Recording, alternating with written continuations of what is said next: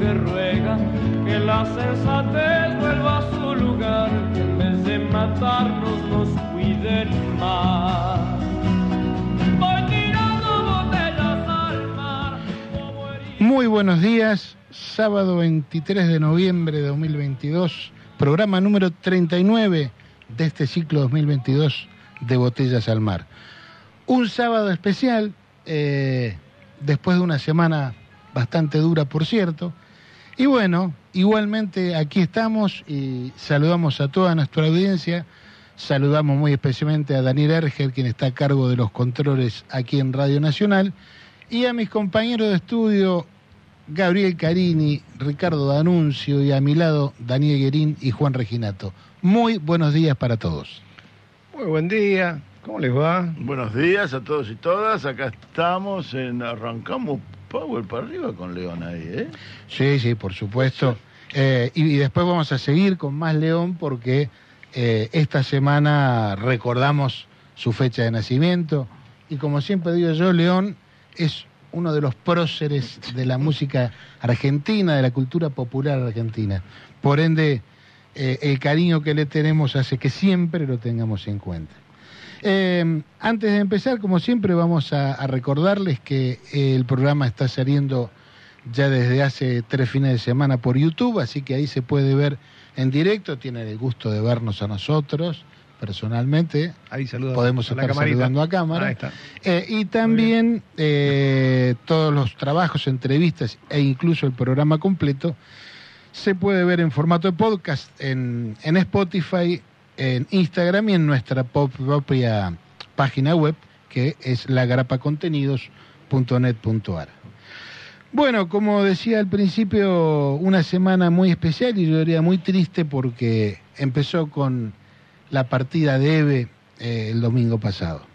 Así que, por supuesto, este programa íntegramente va dedicado a ella, a su recuerdo, a su memoria, y por supuesto que, bueno, algunas palabras vamos a decir. Por supuesto que sí. A mí me quedaron grabadas la de el, padre de la Serna. De, dice, tendremos que aprender a escucharte de otra manera, pero callarte, eso ni la muerte. Le dice el padre de la Serna a, a Eve. Eh, ha habido merecidos homenajes, ha habido merecidos homenajes y reconocimientos internacionales. Hay un pedazo de la sociedad que no termina de entender lo que significa Eve y, lo que significan las madres no se termina de entender. Hubo- voy a empezar por el absurdo, pero hubo un periodista, iba a decir, no es periodista, sino que es un operador, eh, es un este un preparador de la de- un representante eh, oficioso de Cambiemos que en un programa de televisión cuando recién habían ganado la elección por dos puntos diferenciales en, en el balotaje que estaba exultante de alegría y felicidad por ese triunfo aplastante según lo planteaban eh, que dijo necesitamos otras madres necesitamos otras abuelas y la verdad que cuando yo escuché esa frase, "Ah, ¿eso es una amenaza? ¿O es una estúpida formato de plantear de que las madres y las abuelas tienen que amoldarse al neoliberalismo?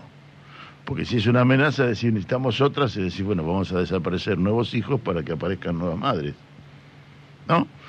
Sí, parece Pero- una, una amenaza velada. es ¿no? una amenaza velada, pero era tan torpe que creo que ni la cabeza de él le pasaba por ese lugar. No pensó esa opción cuando la hizo. Él estaba reclamando una organización diferente de de, las madres, particularmente de madres, vamos a hablar, y de abuelas, eh, en, términos secundarios, pero en esta es de madres, en las que clamaba por una organización diferente que planteara otras cosas y que se amoldara al neoliberalismo lo cual es una especie de oxímoron, amoldar a las madres al neoliberalismo es propio de un- una mente muy pequeña y que no es capaz de leer lo que significaron las madres cuando nosotros decimos que las madres hicieron posible la democracia, es que las madres hicieron posible la democracia, no es una interpretación, es un dato histórico.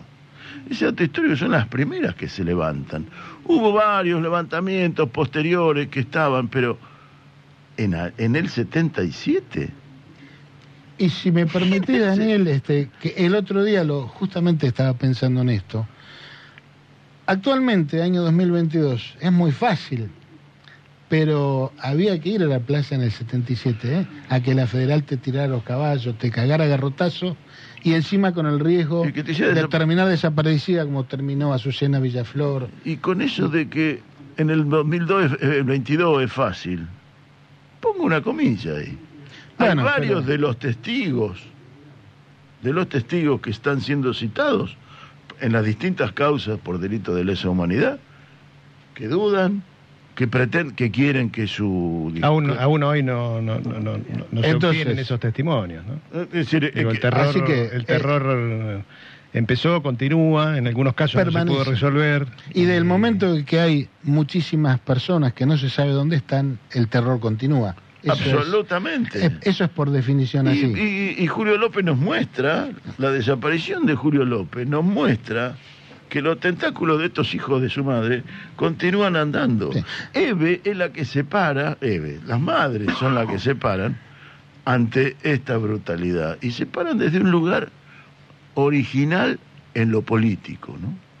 Digo original no por la originalidad, sino porque los que pergeñaron la masacre que pergeñaron, como lo habían pergeñado los turcos con los armenios, como lo pergeñaron los nazis con los judíos y etcétera en, Alemania, lo pergeñaron en varios países de América del Sur, lo pergeñaron en la Argentina, la dictadura. Un, un mecanismo de, de exterminio sistematizado y ejecutado como plan perfecto.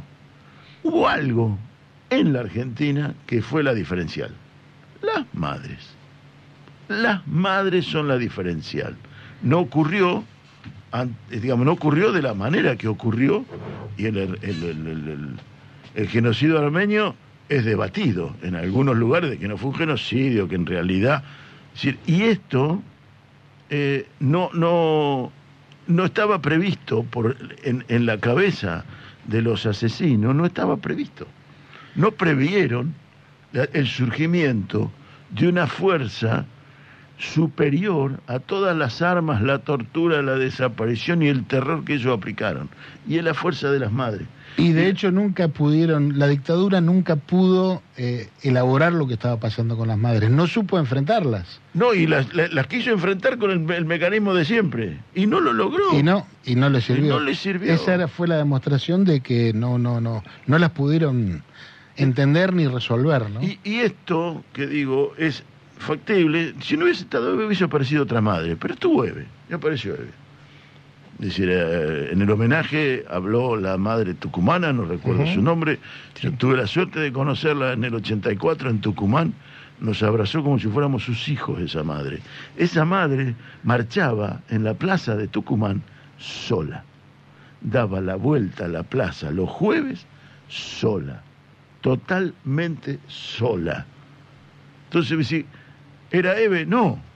Eve es la, la voz que, que- que- que sobresalió, pero de no haber estado hubiese sido otra la voz que sobresalió. Igualmente una, una protagonista Obviamente. insoslayable, irreemplazable, irrepetible, única. Una, una desmesurada.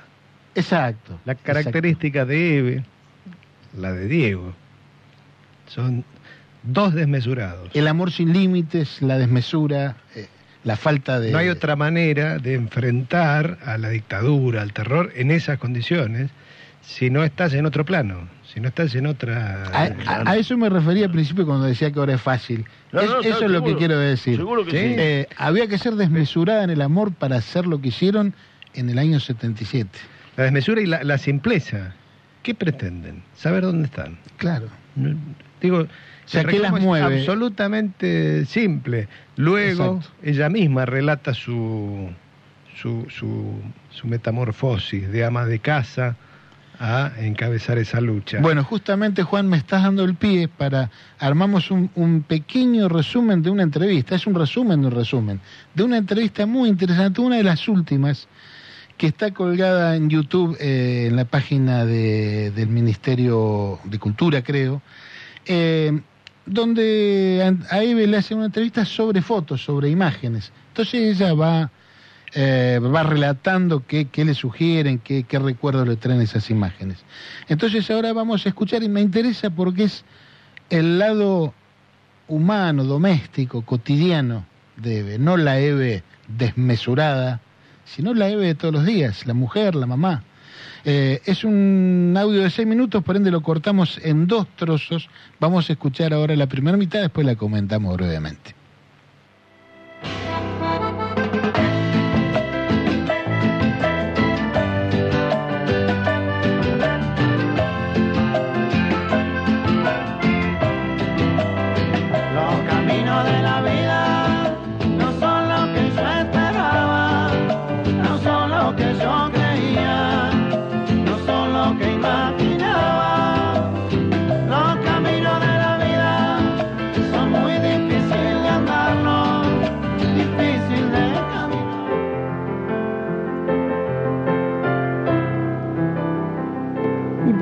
Gustó mucho la canción de Vicentico y me parecía que representaba mucho lo que me había pasado, porque no eran los que yo esperaba. Era como muy idealizada mi vida. Y siempre pensaba, ¿qué me irá a pasar en la vida que todo me va tan bien? Y un día le pregunto a una de estas que te adivinan, que tiraba las cartas, yo no creo en esas cosas, pero le pregunto qué significa, porque yo siempre veía que se me caían los dientes, o los veía en la almohada, o los veía en una bandeja, los dientes, que vas a perder a toda la familia. Y yo me quedé, dije, ¿para qué le habré preguntado? Porque era muy joven cuando me pasaba eso. Y la mina me dijo eso, yo no creo las adivinas, pero esa mujer me dijo eso. La perdí nomás, la perdí, por poner una palabra prudente. Mi papá, mi mamá, mi hermano, yo, los que más me enseñaron de la vida, ¿no? De estar orgulloso con lo poco que uno tiene, de saber que se ganó con el trabajo, que no hay que desperdiciar nada, que no hay trabajo indigno. Mi hijo mayor, cuando todavía no, no teníamos idea de tener otro bebé, un día lo veo que está arrimado a la pared hablando. Digo, ¿qué haces? Estoy jugando, mamá. ¿Y con quién jugás? Dice, mira, tengo dos manchitas en la pared que tienen nombre, Titadura y Lirulan. Le había puesto nombre a dos manchitas en la pared para jugar. Digo, no, tenemos que tener otro hijo. No puedes jugar con dos manchitas en la pared. Esta fue una de las primeras marchas que tuvimos fotos. Esta que está acá adelante es Elida Galetti, está conmigo, Juanita, Nora. Y esa es la única foto que sacó Amnistía Internacional de las Madres en la tapa de una revista. Del, primer año, 77. Y nada, la ilusión, la esperanza. Nadie pensábamos. Éramos tan idiotas que no nos dábamos cuenta, no entendíamos nada de lo que pasaba. Si no leemos lo que le hicieron a nuestros hijos, no vamos a tener fuerza para luchar. Tenemos que saber lo que, lo que es capaz de hacer el enemigo. Y fue muy duro, muy duro empezar a darnos cuenta de las torturas y, y los campos de concentración y después todo lo que vino, ¿no? Pero al principio éramos muy, muy inocentes y no pensábamos que los iban a matar de ninguna manera, como a Azucena, Mari y Esther, no pensábamos. Vos pensás que este país no salió a la calle. Nos mataron tres madres y no salió nadie a la calle. Por eso hay que salir a la calle, porque yo digo, ¿cómo puede ser que nadie salió a reclamarlas? Todavía estaban vivas cuando se las llevaron, tuvieron un tiempo vivas en el campo, hasta que las tiraron vivas al río. Y bueno, y esas cosas son las que te quedan después, por lo cual hay que estar siempre movilizado, ¿no? Bueno, como, como decíamos al principio, vieron que mayormente la primera parte habla de su pasado, ¿no? de su familia, de la fase individual. Y ustedes observen que a partir de que empieza la, la etapa de las madres, Eva empieza a hablar en primera persona del plural, nosotros. Hasta ahí venía hablando individual y después de ahí para adelante es nosotros. Y hay un momento de madres también en el que todos los hijos son hijos de todas. Ahí hay una, una evolución y un clic en, en madres que lo plantea de, de esos términos. Después hubo diferencias internas de qué manera presentarse a la CONADEP, al juicio a la Junta, a la recuperación de los restos, al reconocimiento de los restos. Allí hubo diferencias entre madres y las diferencias entre madres hicieron que aparecieran organizaciones paralelas. Pero todas ellas, los hijos eran de todas ellas. Eh, y acá plantea lo que le hicieron a dos madres. Lo que le hacen a dos madres es una. a tres madres, perdón. eh, que la de la tiran vivas al río, dice Eve.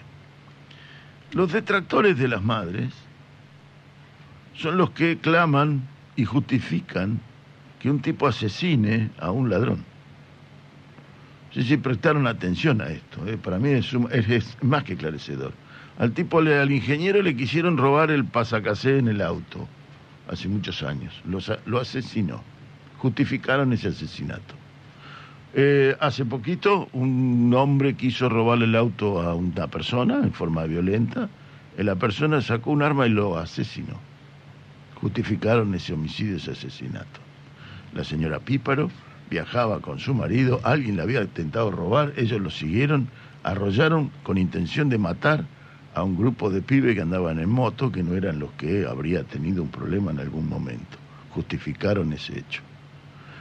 A las madres les critican la acción de la violencia verbal o el exacerbamiento verbal cuando le asesinaron a los hijos, cuando le asesinaron a las madres.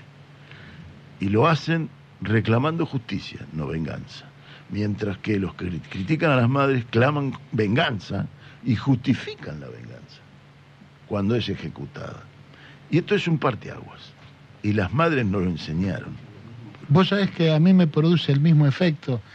Eh, en especial cuando escuché a un cierto personaje, un canalla, hablando el otro día en la Cámara de Diputados, un canalla. Eh, aprovechó el, el homenaje para hablar en contra y para hablar mal de EVE, de la, de la organización en general. Eh, y como decía Facundo Carval, ¿no? Me gusta la gente que llama las cosas por su nombre, que al pan le llama pan, al vino le llama vino y enemigo al enemigo. Bueno, ese sector del pensamiento es el enemigo, porque esa gente no es que piensa distinto que nosotros, esa gente está a favor de la muerte y como tal hay que calificarla. Me parece que en ese sentido coincido con Eve, porque Eve era o, o blanco-negro, digamos. Claro. Este, y bueno, un, un sector que se alegra con la muerte y de que propicia la muerte, no, no tiene sentido analizarlo. hay un sector de la... Primero que está el parásito político.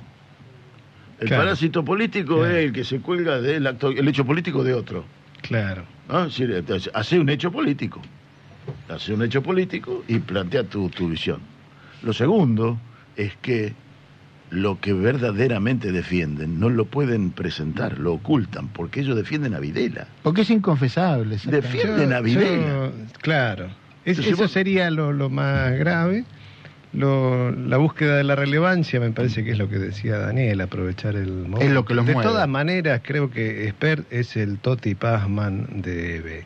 ¿Sí? ¿Usted, ¿Alguien se acuerda de, de- de Toti Pazman y No. Maradona? Claro. Sí, es el que le ha dedicado la famosa frase que tanta polémica trajo. Ese. Pero tan- pero tan gráfica, digo, ¿no? Y eh, tan- Esper es el Toti Pazman de la historia, nadie se va a acordar de él, no le ha modificado la vida a nadie, solamente expresó un poco de odio. Por eso en principio pensé en Sí. ni nombrarlo, pero, pero no, no podía, no podía quedarme callado. No, bueno, Eh, pero Rodríguez Larreta no fue tan lejos como Esper, pero estuvo cerca. En el fondo, Este, y estuvo cerca. Entonces, hace un hecho político y varangloriate del hecho político. Pero no te cuelgues de un hecho político generado por otro para criticarlo desde adentro del mismo hecho político. Eso que, te, que pensás que es democracia es parásito. Es parasitismo político. Bueno, eh, seguimos adelante para, para no irnos más o menos de la estructura periodista del programa. Eh, ya vamos a ir buscando la primera entrevista. No sin antes eh, señalar que bueno que esta semana hubo otro hecho doloroso en relación a nuestro espacio, si ustedes quieren, y fue la partida de Pablo Milanés el martes 22. Un símbolo, junto con inevitablemente e inescindible de Silvio Rodríguez, eh, un símbolo Pablo Milanés de la nueva trova cubana, de los valores de la revolución cubana y de todo aquello que a principios de los 80 de alguna manera nos conmovió, nos esperanzó. Así que bueno, eh, si bien es un, no es un argentino, es un cubano, pero es la patria grande, eh, y la verdad que todos nosotros lo sentimos mucho. Y lo vamos a homenajear re- recordando, escuchando un clásico de esos clásicos, y me refiero a Yolanda. Esto no puede ser no más que una canción. Quisiera fuera una declaración de amor romántica sin reparar en formas tales que pongan freno a lo que siento a raudales.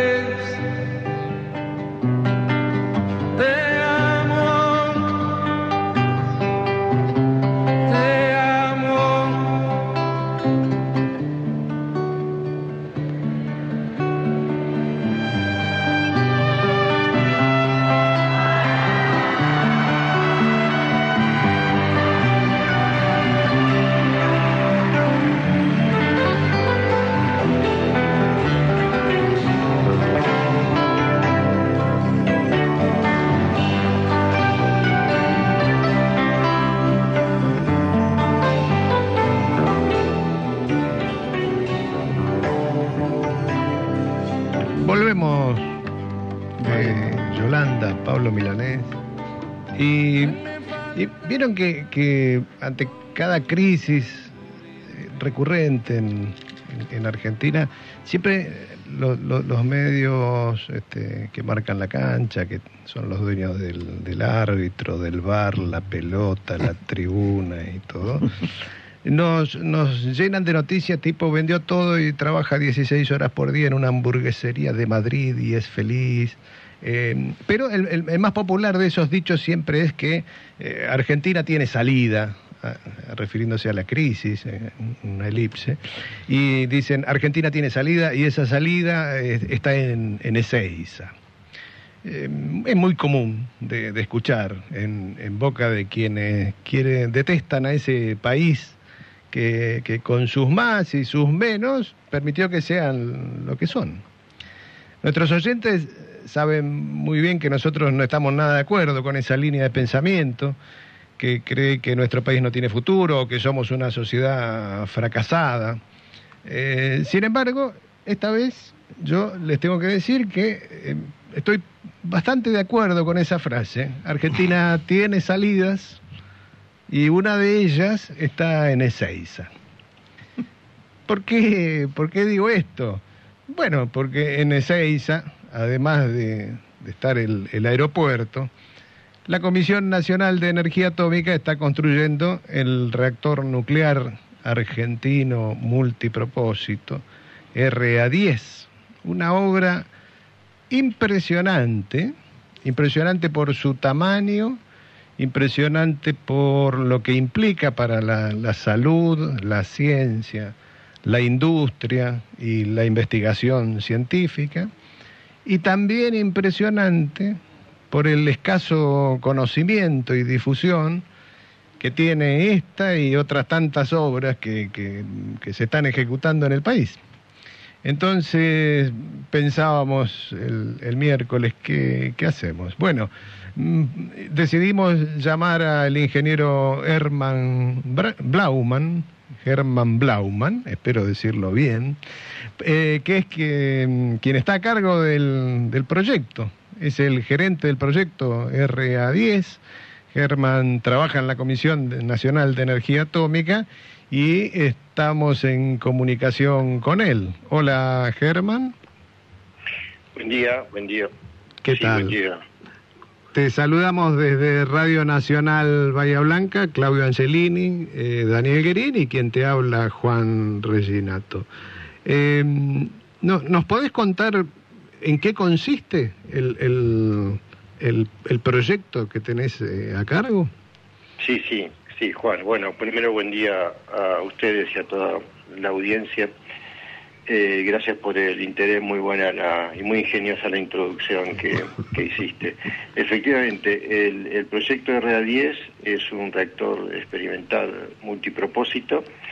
Eh, es uno de los proyectos estratégicos que tiene la Comisión de Energía Atómica. Es, es un organismo de investigación y desarrollo tecnológico, tiene muchos proyectos Este es uno de los proyectos eh, estratégicos de la CONEA, un proyecto que empezó en el año 2010 y un reactor experimental es un reactor que no se utiliza para producir energía eléctrica, que es lo que más conocemos de los reactores nucleares, de las centrales nucleares, sino que la radiación que se genera se utiliza para distintas aplicaciones. En el caso de, del RA10, esas aplicaciones son asegurar la disponibilidad de radioisótopos para, para nuestro país, para el futuro, para poder eh, exportar también, eh, en particular del molibdeno 99, que es un radioisótopo que se utiliza para hacer, por ejemplo, centellogramas, este, estudios de SPECT. Eh, hoy en día, dos de cada 100 argentinos se hacen por año un estudio que supone utilizar este radioisótopo. Esto se produce en el reactor RA3, en el Centro Atómico de Seiza. Ese reactor tiene 60 años. Y, y bueno, ya hace 10 años empezamos a prever su, su oportuno reemplazo eh, además, eh, nosotros producimos combustibles para reactores experimentales y, de potencia y en este momento no tenemos una, un dispositivo para ensayar esos combustibles, tenemos que hacerlo fuera, en el exterior. Hay varios reactores que han cerrado en estos años y entonces vamos a contar con una facilidad que nos va a permitir eh, hacer eso. Y por otro lado, desarrollar nuevas herramientas en materia de investigación, en ciencias básicas, en tecnología, que nos van a dar un nuevo, un nuevo horizonte para todo lo que es ciencia y técnica en nuestro país. Eh, Germán, una interrupción breve. Cuando vos mencionabas el uso de los radioisótopos, eh, uno parece que fueran cuestiones lejanas, y vos hiciste mención a que dos de cada 100 argentinos por año requerimos de esos radioisótopos. Eh, esa aplicación es directamente hacia los sistemas de, salud. Eh, ¿Eso es posible? Hoy, hoy la provisión de esos radioisótopos son nacionales, se continúa, se amplía con esta obra. Sí, sí, eh, los, la provisión es nacional, es la Comisión de Energía Atómica la que lo produce en el Centro Atómico de Seiza, eh, donde está el reactor R3 y donde hay una planta de procesamiento. Lo que estamos haciendo es, prever el reemplazo de estas instalaciones, ampliando su capacidad de producción en función de, de una mayor demanda que que va a tener en cuenta no solo con un crecimiento del orden del 10% anual que hay en el mundo, sino en el caso de países como el nuestro, que haya más gente que acceda a estos estudios. Eh, la Comisión está desarrollando también centros de medicina nuclear en distintos lugares del país, lo cual pone más cerca de la gente estas esto que son necesidades hoy en día este, básicas en materia de, salud, ¿no? Hacer un diagnóstico temprano de, un cáncer, el punto de partida es un, es un centellograma muchas veces. Una, eh, Daniel Guerín te, saluda, Germán. Eh, primero una, una pregunta, tu, tu, tu, tu título de base, ¿eres ingeniero, eres doctor, eres físico? Soy, Daniel, buen día, soy ingeniero nuclear. Ingeniero nuclear aquí en el Instituto Alceiro y he estado después trabajando aquí, dando clase también en el instituto hasta que me tocó encarar este proyecto. Hasta ser gerente de proyectos, muy bien. Mucho, ese, como para eh, eh, nombrarte, te, encontré por la prensa como doctor, como ingeniero, no me declaraban ingeniero en qué, y para mí es muy importante ese de ingeniero y en qué, ingeniero nuclear del Balseiro. Felicitaciones ya de, base. La segunda, hiciste referencia a combustibles para ensayos. Eh, ¿Podrías ampliar un poquito esa idea? Sí, no, ensayos de combustibles. Nosotros fabricamos en las instalaciones de la CONEA en Buenos Aires eh, elementos combustibles para reactores experimentales, nuestros y de otros países del mundo. Es algo que la CONEA exporta. Ajá. Y otra empresa que se llama Conoar, de la que también es socia la CONEA, fabrica combustibles para nuestras centrales de potencia, Atucha y Embalse.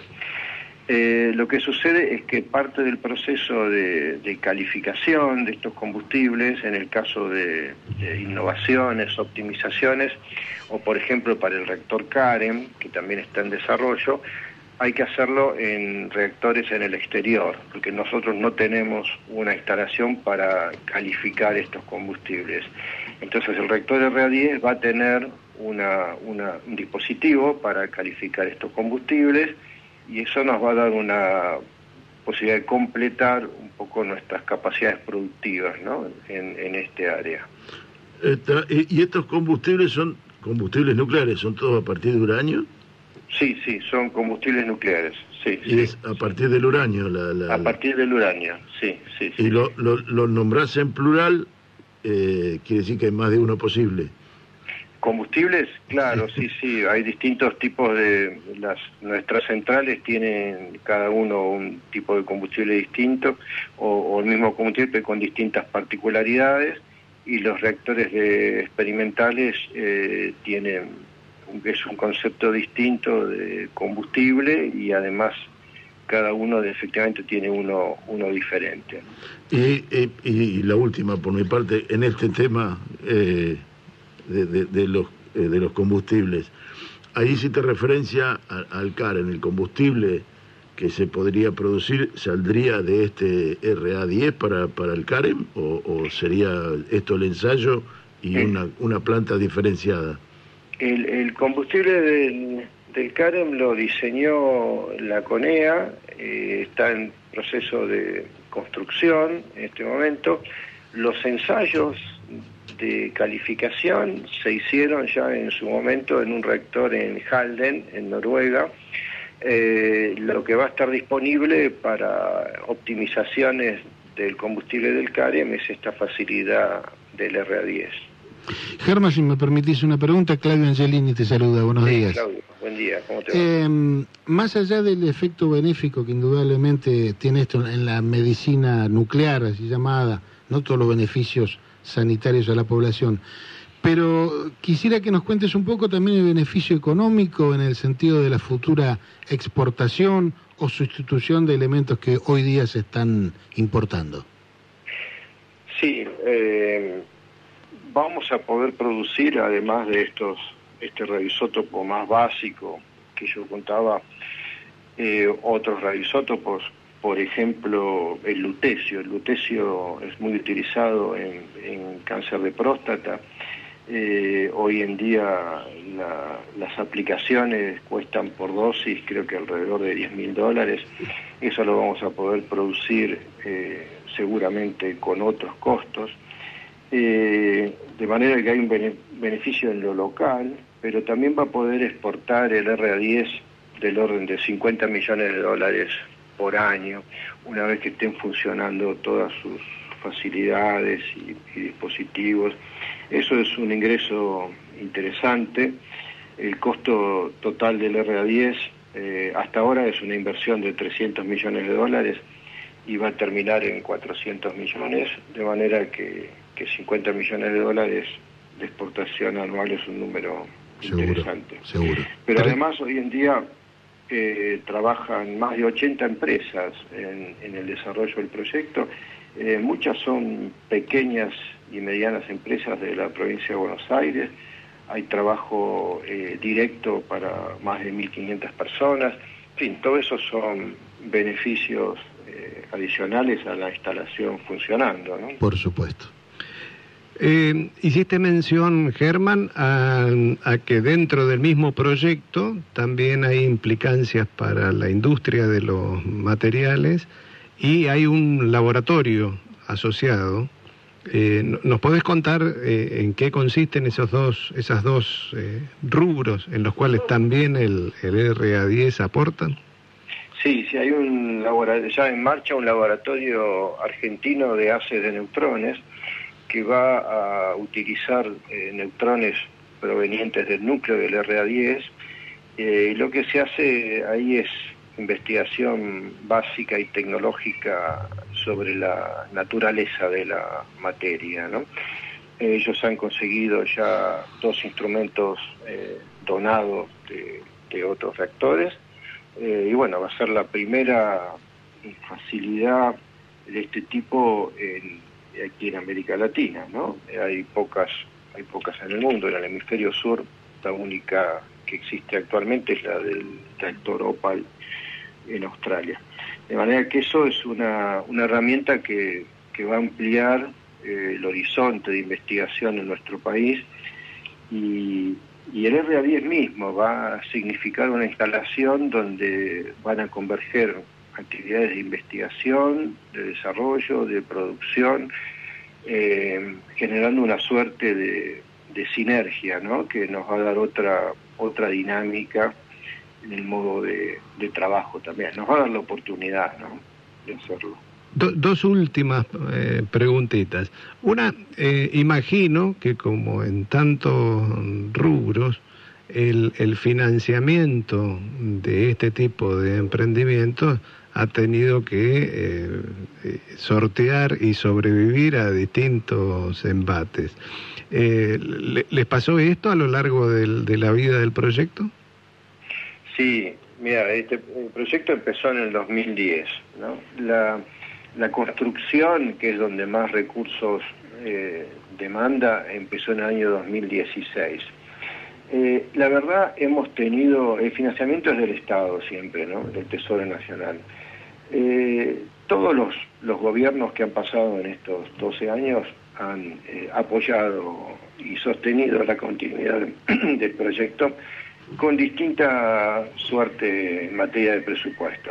En el año 2017, 2018 estuvimos muy, muy ajustados, en el 2019 tuvimos que parar la obra varios meses, eh, y los últimos años eh, hemos venido muy bien en materia presupuestaria, no nos ha faltado eh, dinero para hacer lo que teníamos planeado. Así que esperamos, bueno, de hecho el, proyecto de la ley de presupuesto ya tiene un presupuesto de 10 mil millones para el año que viene y ese es un, un buen número para, para poder aspirar. Vamos a estar casi terminando el proyecto del año que viene, casi terminando empezando la etapa de, ensayos, que dura un año, ensayos, pruebas, puesta en marcha, para que el rector esté ya produciendo en el 2025. Excelente. Bueno, eh, sí, Daniel. No, una, una que me quedó dando vuelta. El lutecio recurrí a mi, a mi viejo cerebro de, de, de haber estudiado química alguna vez. Es una tierra rara el lutecio que no existe en la naturaleza.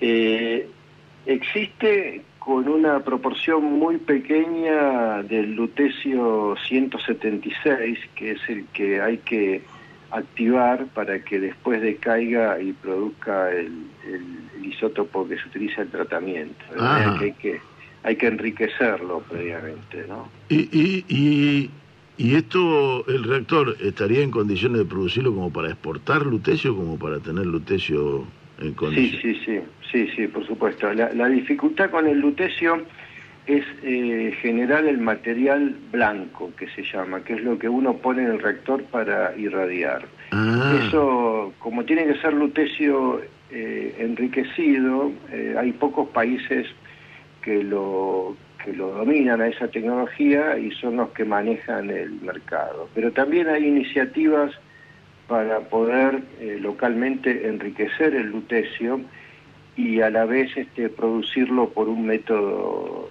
indirecto. Lo que, lo que nos ocurre acá es que este proyecto de alguna manera tracciona sobre otros proyectos este, más, más pequeños que, que abrevan también en el, en el RA10, ¿no? de manera que motoriza todas estas nuevas eh, aplicaciones.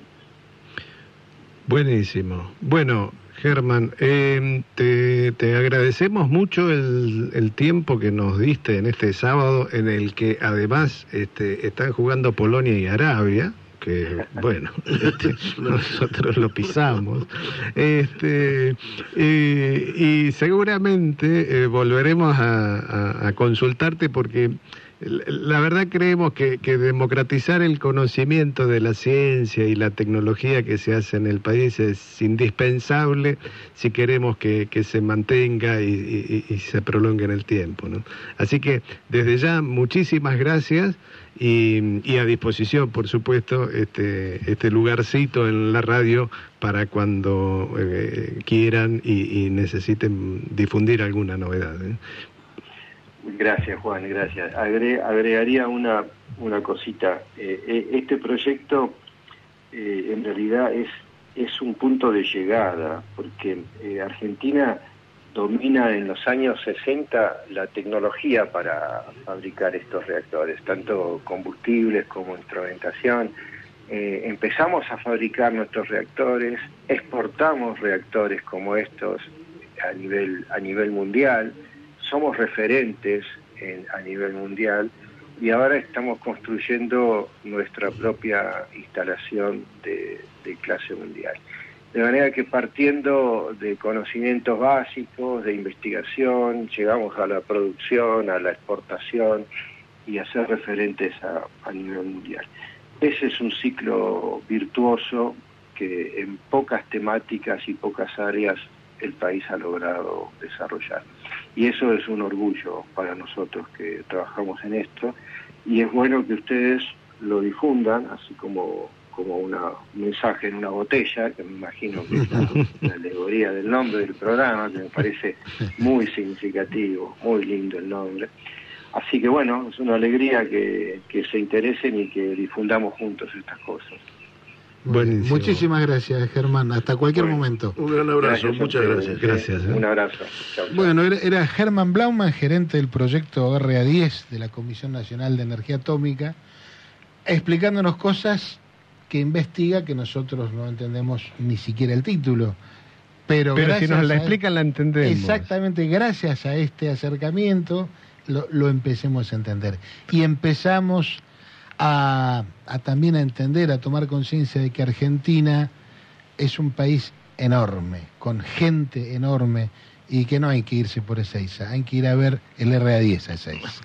Tal cual, tal cual. Pero además nosotros necesitamos conocerlo, necesitamos que no solo el Departamento de Física de la Universidad Nacional del Sur conozca estas cosas, sino que conozcamos la implicancia que tiene para saber cada vez que vamos a un hospital, hacernos un tratamiento, hacer un diagnóstico, de dónde, cómo, por qué, por qué, de, cómo no vamos a relacionar el costo que tienen esos tratamientos con el origen de esas sustancias, esos productos o esos servicios, y cada vez que aparece esto poder vincularlo, poder, poder relacionarlo. ¿sí? Que la plata que, que se pone, que el Estado pone en eso, no es para alimentar a unos nerds que, hacen cosas raras de no se sabe que no, no hacen energía eléctrica. Mencionaron en el medio de la charla no quisimos interrumpir el CAREM merece que nosotros lo toquemos ese tema. O, no, no el CAREM es un, proyecto que si Dios quiere muy pronto lo vamos a tocar este y, es cotidiano así que no no, no es algo totalmente. eh, señores así como digo que Argentina tiene gente enorme en la investigación científica también Argentina tiene gente enorme en la cultura popular. Ya lo nombré hoy al principio, pero vale destacar que el 20 de noviembre eh, León Gico cumplió 71 años. Y por supuesto lo, lo vamos a recordar porque le tenemos mucho cariño a este hombre nacido allá en Cañada Rosquín, provincia de Santa Fe. Escuchamos ella.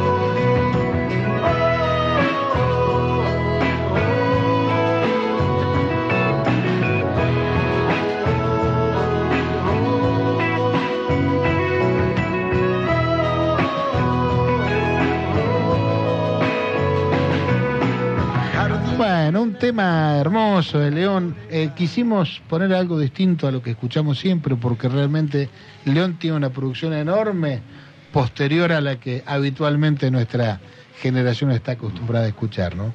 Eh, recién, mientras estábamos fuera del área, hacíamos un, un comentario respecto a la entrevista que acabamos de hacer. Hace, hace unos minutos entrevistamos al ingeniero Germán Blauman, que tiene a cargo la construcción del reactor multipropósito eh, RA10 de la Comisión Nacional de Energía Atómica, una obra gigantesca, están trabajando 1.500 personas, 80 empresas. Eh, y si uno averigua, pregunta a sus compañeros de trabajo, haga, haga el ejercicio, el, el- oyente que, nos, que, que- está ahora la- este, escuchándonos, eh, haga el ejercicio a si alguien lo conoce, a ese proyecto. 350 millones de dólares.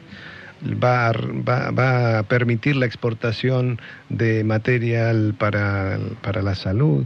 Bueno, todo eso nosotros no lo conocemos, no está en los medios, no está en la agenda. No- no- y Una- digo, una, sí, sí, una personal. Sí. Ayer tuve una, una cena de fin de año y justamente me planteó un, un- un colega electricista este tema. Dice, pero ¿este qué pasa con esto? ¿Qué hace el Karen? Hace mucho que yo leí algo por ahí. Y con esto del reactor, dice, ¿qué, qué, qué hacen? Claro, Lo hacen, le digo. Y pero no sale en ningún lado. Y si, ¿dónde, ¿qué lees vos? Claro. ¿Vos qué crees que salgan los diarios que vos lees? No va a salir en los diarios que vos lees. Pero- Porque no les interesa los diarios que vos lees, ¿dónde va a salir? Pero, Pero se está haciendo. Si, si nosotros no lo difundimos, no lo defendemos, lo que acaba de decir el ingeniero es que durante lo- los años 2017 y 2018 tuvieron severas restricciones de presupuesto y el 2019 tuvieron que parar la obra.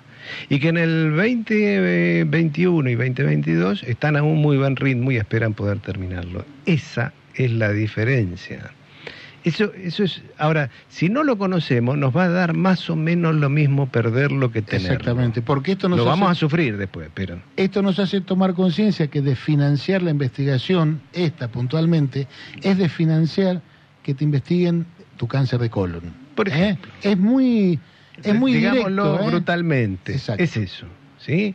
Ahora, eh, ¿por qué pasa eso? Bueno, cuando eh, investigábamos un poco para poner esta nota al aire, yo miraba en los canales de YouTube. Claro, la Comisión Nacional de Energía Atómica tiene 3.600 seguidores. Un poquitito. Greenpeace tiene 36.000 seguidores. Caramba. Yo digo, está todo bien el cuidado del medio ambiente, nosotros somos los primeros, en, ¿sí? Eh, pero Greenpeace no sé si defiende muy mucho el medio ambiente o defiende los intereses de la extracción de petróleo de Biden. Esto está raro. Y, sigo. Y el presto, este energúmeno amenazador de, de Cristina, de Alberto y no sé qué más, tiene 390 mil seguidores. Me parece que ahí tenemos el problema, ¿no es cierto? Si a la Comisión Nacional de Energía Atómica, que está haciendo el desarrollo de esta y otras dos obras más muy importantes, no, ni siquiera la conocemos, ni siquiera la conocen los que defienden el modelo nacional y popular, porque acá está el problema. Lo de enfrente yo casi que no espero nada. Pero, pero digo, los que defienden este modelo, decir, muchachos, pongámonos a estudiarla, miremos, difundámosla en nuestras redes. ¿Sí? Eh, saquémonos los stickers de la cabeza, los memes que asocian la energía atómica a algo malo, sucio y feo, porque acaban de meterse en un resonador, ¿sí? ¿Sí? Se hicieron el diagnóstico en un resonador que le hicieron con un contraste. Exacto. bajemos a tierra esas discusiones, amiguémonos, democraticemos la, información técnica. Sí, porque si no estamos, estamos eh, cayendo en la, en la maniobra del imperio, ¿no? Pero absolutamente, de, de, los 300 no sé cuántos mil que tiene el, salvaje este muchacho, hay muchos que seguramente son opositores a ese salvaje y lo siguen para putearlo, para decir cosas en contra y generar debates inútiles que conducen a ningún lugar, que en el mejor de los casos caen en una alcantarilla del olvido. Y eso es lo que hacen, en vez de compañero, defender lo que hay que defender y no atacar al energúmeno. Si al energúmeno no le pone plafón, es jugar a la pelota paleta sin frontón. Se le pierden todas las pelotitas.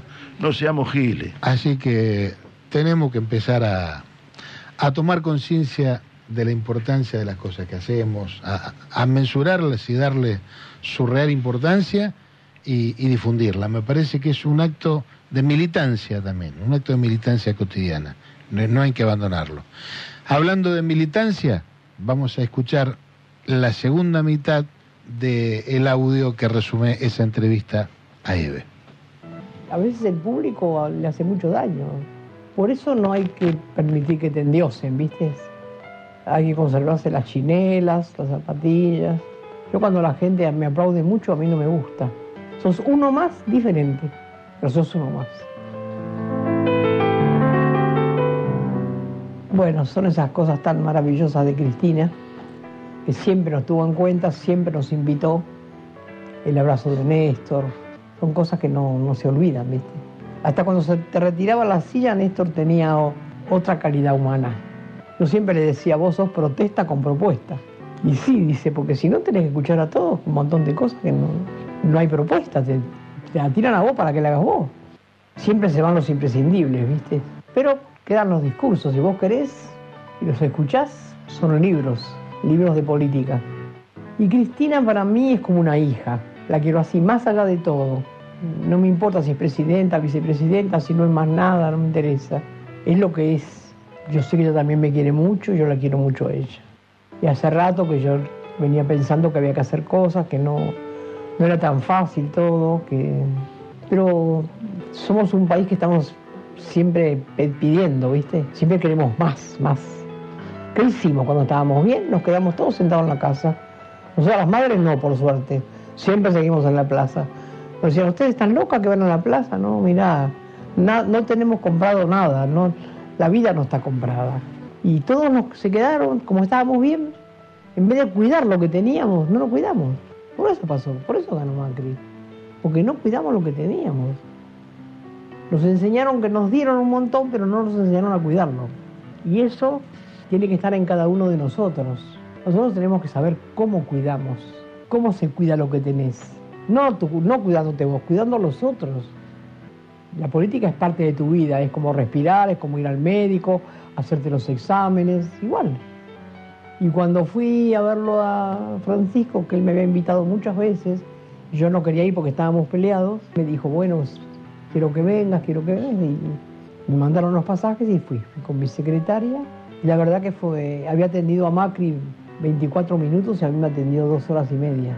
Y fue una charla muy larga donde resolvimos el problema que teníamos. No lo resolvimos, los dos habíamos sido culpables en definitiva de lo que había pasado.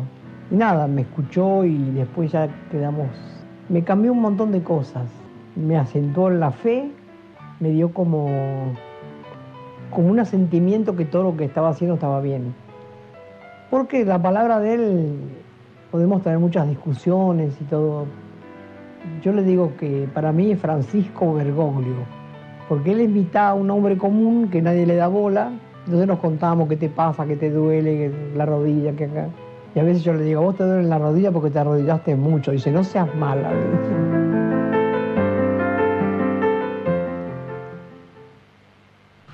No, bueno, eh, eso con- insisto con esto, la, la cotidianeidad y te cuenta que estuvo con Cristina y que estuvo dos horas y media hablando con el Papa.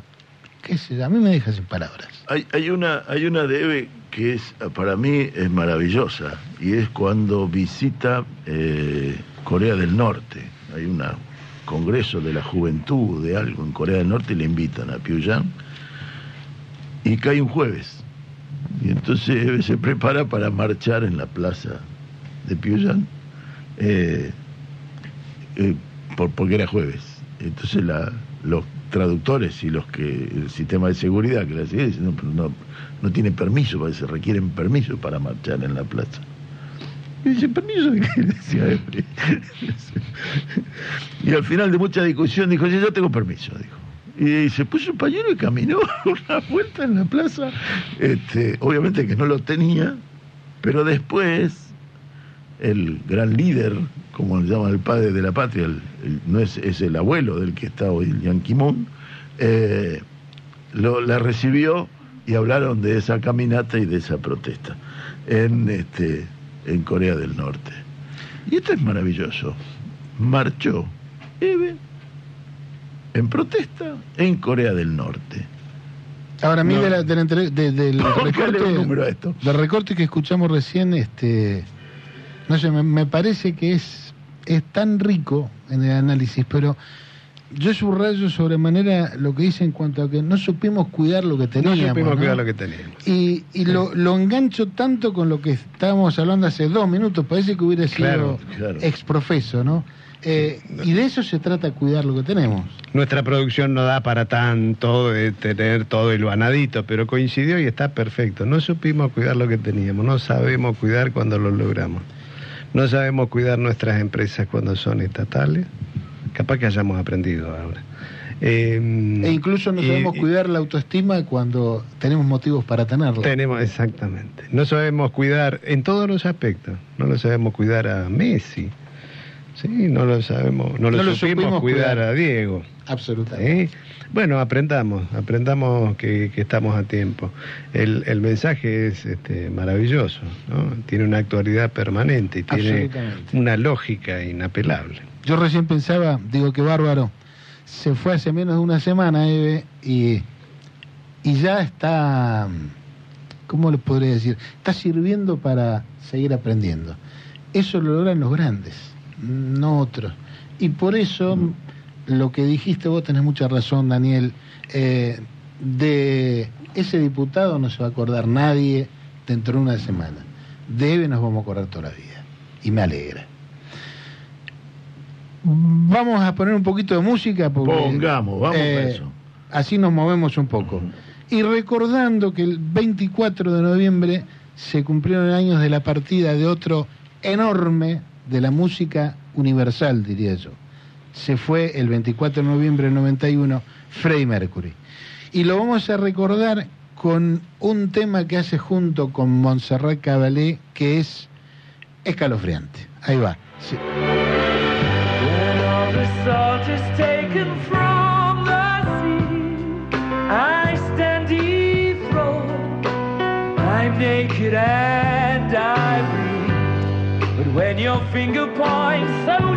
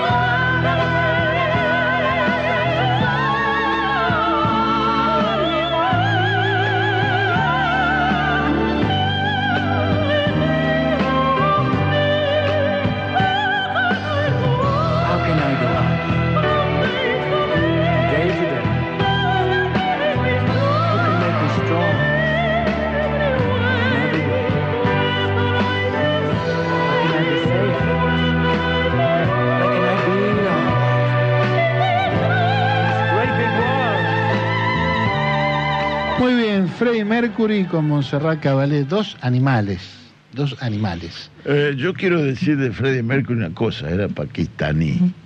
Listo, la dije. Por las dudas, para, Por la duda, para para, aclarar. para que no se crean los ingleses que tenían. No, no, era pakistaní. Y la dicción de, de Freddie Mercury es de un cantante de ópera, no, no, tiene una dicción impecable de- de- de- de- del idioma que canta. Así que para recordarlo se me ocurrió esto para salir de lo habitual de Queen, Claro. que es también maravilloso, ¿no? Pero bueno, para escuchar otra faceta de, de Freddie Mercury. ¿En, en qué equipo juega Freddie Mercury? También digamos que acaba de terminar el Era- partido, Polonia ganó 2 a 0 a Arabia Saudita con goles de Zielinski y Lewandowski. Ah, bueno, tenemos Sí. la nueva, nueva sector de deportes, muy Sí, bien. Y ya estamos precalentando para el partido de la tarde. Sí.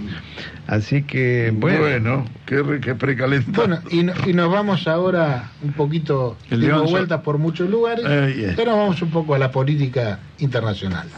Eh, sí, con, con fuerte carácter local, ¿no? Eh, no hicimos, la semana pasada no pudimos, no tuvimos oportunidad y, y, y para mí la semana anterior había sido más que significativa en cuanto a la inserción de la Argentina que en, en- en- en- el mundo, eh, de una manera que, que juega, que juega que juega profundamente en lo interno, porque está íntimamente vinculado a acuerdos y desacuerdos que podamos tener y con el Fondo Monetario Internacional. Es decir, todo lo que veamos de la Argentina en foros internacionales hay que pasarlo por el tamiz de el cepo que nos dejó el gobierno de Macri con una deuda monstruosa tomada con el Fondo Monetario Internacional. Si no se dice esto, se está equivocando, si no se pone esto arriba de la mesa, se está equivocando. Y en este escenario es que Alberto Fernández viaja al Foro de la Paz en París, invitado por el presidente Macron. Eh, a mí me gustó el discurso de Alberto en, en París. Eh, me, me- gustó porque fue la, voz de los países eh, del tercer mundo, voy a usar una palabra vieja para definirnos, de los países del tercer mundo, la voz de, de Alberto sonó en ese, en ese foro, y es de qué manera la guerra que se ejecuta y se lleva adelante en territorio europeo, pseudo-europeo, a veces los europeos consideran a Ucrania Europa, a veces no a lo largo de la historia, eso no se ponen de acuerdo ellos, así que que se pongan de acuerdo cuando tengan ganas, pero es este, la Europa del Este, y allí la voz de Alberto me parece que sonó, eh, sonó fuerte, sonó disonante al, al, al, al contexto y que da una vuelta de tuerca y que para los países que sufren la guerra, si los, los misiles se disparan en el norte, pero eh, el daño lo, sufrimos en el sur, es un poco la síntesis de Alberto, y allí se atreven a ponerle un número a lo que la Argentina perdió en esto, que son unos 5 mil millones de, dólares en el solo hecho el valor de la guerra. Eh, pero además el gran desorden que ha provocado la guerra en cuanto a valores de commodity, no vamos a hacer las obviedades del caso que ya la hemos comentado en otras instancias. Pero el solo hecho de haber sido invitado al Foro de París me resulta sumamente atractivo y, interesante. Y luego la ida a Bali, a, este, Indonesia, para el encuentro del G20. Y el encuentro del G20 tenía que pasar en algún momento, tuvo un traspié de salud, demasiado estrés, le dijeron, ajá, tiene que cuidarse, le dijeron, ajá, tengo por lo menos dos años más de estrés, le dijo, y no puedo, no puedo esquivar ese balazo, este, pero allí eh, lo que sí pudo hacer a mí me resultó sumamente atractivo y es primero y allí fue convaleciente, salió al hospital para ir a ver el encuentro con Xi Jinping.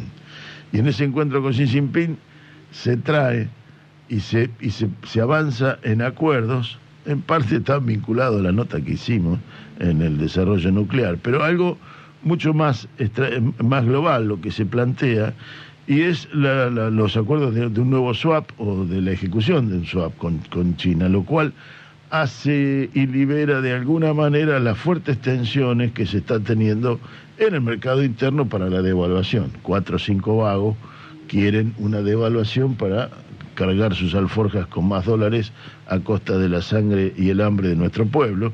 Y, y la manera de poder plantear eso es que las, las, no se agoten las reservas. China colabora a su manera con este no se agoten las reservas.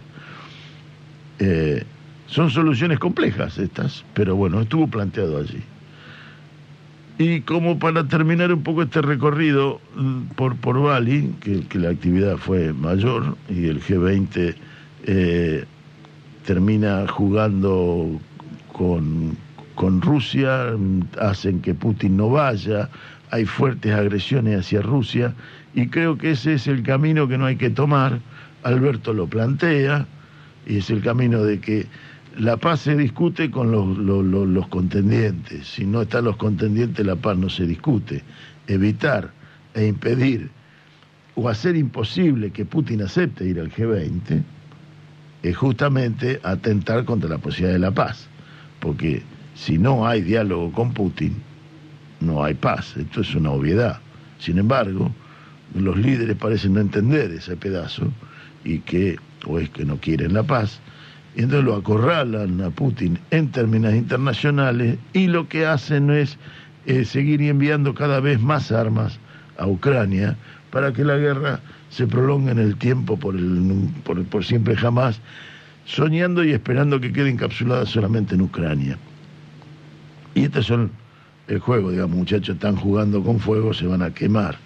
Eh, lo peor de todo es que se queman ustedes y las ampollas no salen a nosotros sería parafarseando Alberto lo que habría que interpretar. Claro, porque realmente el, el daño que han que la guerra ha ocasionado, independientemente de sus razones profundas, ¿no? Pero el daño que le ha ocasionado a, al planeta, todo el planeta, desde el punto de vista económico, como decíamos, es inconmensurable. Si las medidas más optimistas hablan de 5 mil millones de dólares en nuestro país, eh, y que yo digo, es, es muy complejo mensurarlo, ¿no? Por ahí es mucho más que eso todavía. Eh, entonces, el, el, deseo de paz tiene que ser también de todo el planeta. Si la guerra afecta a todos, todos debemos trabajar por la paz. Y también eh, tiene que ser un impulso a nuestra, a nuestra, al desarrollo de nuestras propias fuerzas. Digo, la puesta en marcha del gasoducto tiene que ser, es indispensable. Claro. ¿Para qué? Para achicar ese agujero del que estábamos hablando. ¿Sí? Exactamente. Digo, entre el caño este, del gasoducto y la cumbre del G20 en Indonesia hay un, solo una línea. Un pasito muy ¿Sí? chiquitito. Efectivamente. Digo, nosotros tenemos que hacer todo, todos los esfuerzos, tenemos que conocerlo, tenemos que quererlo a ese gasoducto, tenemos que desarrollarlo. Eh, hay allí la diferencia entre que haya gente que esté por debajo o por encima de la línea de la pobreza. Así sí, que... fundamentalmente a nivel interno, a nivel doméstico, eh, tiene mucho que ver con salir de la dependencia exclusiva que tenemos con un sector económico, es el de la producción primaria, para generar divisas. Eh, el gasoducto nos genera, luego podemos charlar de cómo aprovechar ese gas, el desarrollo industrial, etcétera. Pero lo concreto es que Argentina va a contar con otro sector que va a generar divisas. Entonces, se va a poder hablar en otros términos con el sector productivo, que por cierto no es el enemigo, al contrario, es un sector muy importante en el desarrollo económico. Pero cuando uno tiene más palenque ande rascarse, la cosa más fácil. Pero es que es indispensable, digamos, esa, la, la, crítica al extractivismo por el extractivismo en sí eh, amerita un debate que no es tratar este tema claro. hoy, hoy, particularmente, pero es indispensable eh, ese extractivismo para romper la relación que hoy tenemos con los costos que la guerra ha disparado a niveles delirantes. Exacto. Es decir, y acá hay una frase que le atribuyen a Rothschild, un, un, un bancario, un banquero eh, execrable, que decía que cuando la sangre está en las calles hay que comprar propiedades, dijo, eh, en una de las, de las revueltas y de los levantamientos en, en, en la Francia de, de, la segunda mitad del siglo XIX. Y, y es decir, que cuando el pueblo se está matando hay una oportunidad de negocio. Entonces tenemos que ejecutar el- la oportunidad de negocios. Después algunos lo aprendieron y lo que provocaron es el levantamiento o la, la conflictividad es para generar sus propios negocios. Hacer de la guerra un negocio de que como no pueden salir los granos que tienen este, en, en Ucrania y los que tiene Rusia y entonces nosotros podemos salir a venderlo al precio ese y lo ponemos a precio local a ese, no es más que un émulo berreta de, de aquello. Y la guerra no puede ser una oportunidad, la guerra tiene que ser el, el- el camino de todos los caminos que se toman, tendría que ser mirando a la solución a la guerra. Yo no creo que enviando helicópteros a- o a naves o a, a- a Ucrania la guerra pueda terminarse. Eh, y no creo que sin diálogo con Rusia la guerra va a terminarse. Eh, este camino es el que se pareciera estar tomando. Bueno, los países del tercer mundo pretendería, pareciera ser que se está rompiendo. Bueno, esto de encontrar una, una oportunidad en la guerra es reafirmar la base de la teoría económica capitalista y que en sí es una crueldad, que es la ley de la oferta y la demanda. Efectivamente. Es decir, si yo tengo un producto y hay poco, te lo cobro más caro. Mira qué fácil Mirá que qué es. sencillo. Eso Claro, es la pero ley. lo mismo, lo mismo aplica para la provisión de dólares. Si solo tenemos un proveedor de dólares, al país va a fijar las condiciones, como lo viene haciendo desde 1850, Sí, sí, sí. 80. Sí, sí, sí, No era el dólar, pero no importa. Está bien, Sí. Este, y por último, de, de Bali, un, un toquecito de color. Hubo algo que no se hizo, que no hizo Alberto por, por su problema de salud, eh, que, que no fue a México después por ese problema de salud, que no, no ha salido de Buenos Aires, salió, salió fue a Pilar. Este, pero los médicos le dijeron, no, señor, no viaje. Eh, y después se hacen lecturas sobre esto, de lo que pasó, no pasó con López Obrador, porque no fue, porque no fue, porque, porque los médicos le dijeron que no se sube un avión, no fue, entonces no va, listo. Eh, pero que no ocurrió en, en, Bali, que a mí creo que es una nota de color. Una nota de color parecía, porque tiene, no tiene, en realidad no tenía mayor trascendencia, pero sí tiene un- un- una nota, un punto a ver y abrir al debate, o por lo menos a imaginar otro debate posible. Eh, y es que habían coordinado con eh, Pedro Sánchez, el presidente español, la presentación de un acto, en un acto una presentación que era un homenaje a Perón. Eh, era un lanzamiento de una estampilla, no sé bien por qué motivo, pero la cuestión es que encontrar al presidente de España, del Partido Socialista Obrero Español, homenajeando a Perón, cuando el PP y los salvajes de Vox en España eh, insultan al peronismo, a mí me llamó mucho la atención. No los insultos de Vox, la verdad, me patinan. Cuando ellos dejen de ser un, un reino, ahí hablaremos de igual a igual. Mientras sean súbditos del rey, yo hablo con el rey.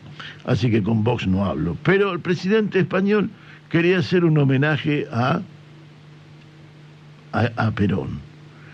Y acá hay un, un juego, un esquema internacional y un pararse, una vuelta de tuerca a la visión global, a la visión internacional, que a mí me resulta sumamente interesante, como para que los españoles pretendan reivindicar a Perón o los españoles pretendan Quizás sea- criticarlo. Quizás sea el principio de un proceso de peronización del mundo. Estamos en eso. Estamos en eso. La hinchada japonesa de algún este, de, de algún club no es de la selección. Me parece que la, lo que se ve en las redes es anterior. Este, canta sus canciones imposibles de saber cuál es esa letra con ritmo de marcha peronista. Por ahí, ¿quién te dice? Bien. Eh, un, un solo detallecito, algo que mencionó Daniel, las diferencias entre López Obrador y Fernández, solamente para ver cómo operan los medios, que a su vez son los, los, eh, los representantes de otros intereses. En la mayoría de los medios, eh, la política online, eh, Infobae, que tiene lazos con la embajada mm, plenos, Clarín, por supuesto. La palabra elegida para esta semana en la relación de Alberto con López Obrador es López Obrador está furioso, Furios. furioso Qué con. Alberto. Y en paralelo, y acá es donde nosotros tenemos que abrir los ojos, y en paralelo, porque ellos van a jugar así. Ahora, fíjate en dónde juegan también. Juegan en el fútbol. Cuatro borrachos mexicanos y cuatro mamaos argentinos se cagaron a trompadas en un bar de Qatar y eso fue noticia nacional. ¿Sí? Sí.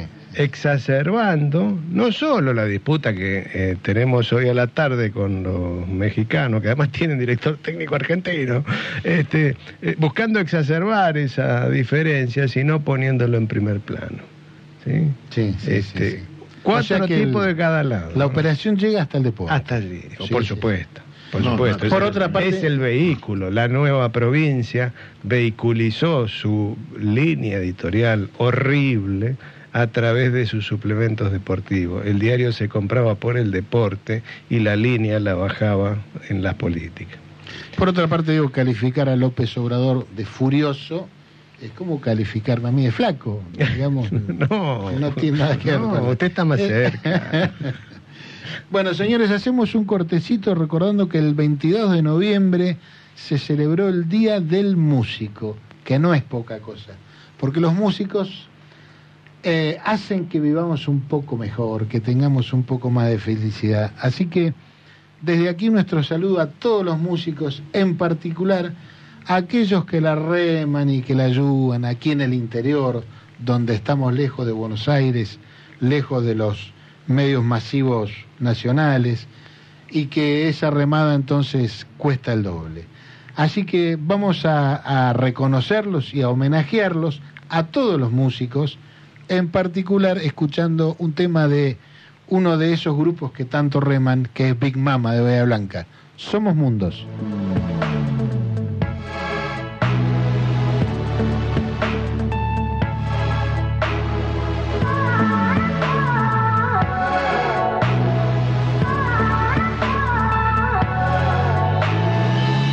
Darte cada detalle, caminarte con discursos y frases. Que lo bueno que escapó, que lo bueno que pasó, me pagaste por el mismo final. Pienso que no entendía tu parte, viste que lo que duro de esta parte, ya no salta la canción, ya no pido por favor, preciso fracasar una vez. Pintamos colgados, reímos un rato, cambiamos soltando. Esta es nuestra voz, sobre entre el montón. Somos mundos, derribando todos muros. Fuimos parte de lo profundo, primaveras quemando la ciudad. Más grande, derribas de las trampas de tu mente. Ya no salta la canción, yo no pido por favor, preciso fracasar una vez. Pintamos colgados, reímos un rato, cambiamos soltando. Esta es nuestra voz, sol montón.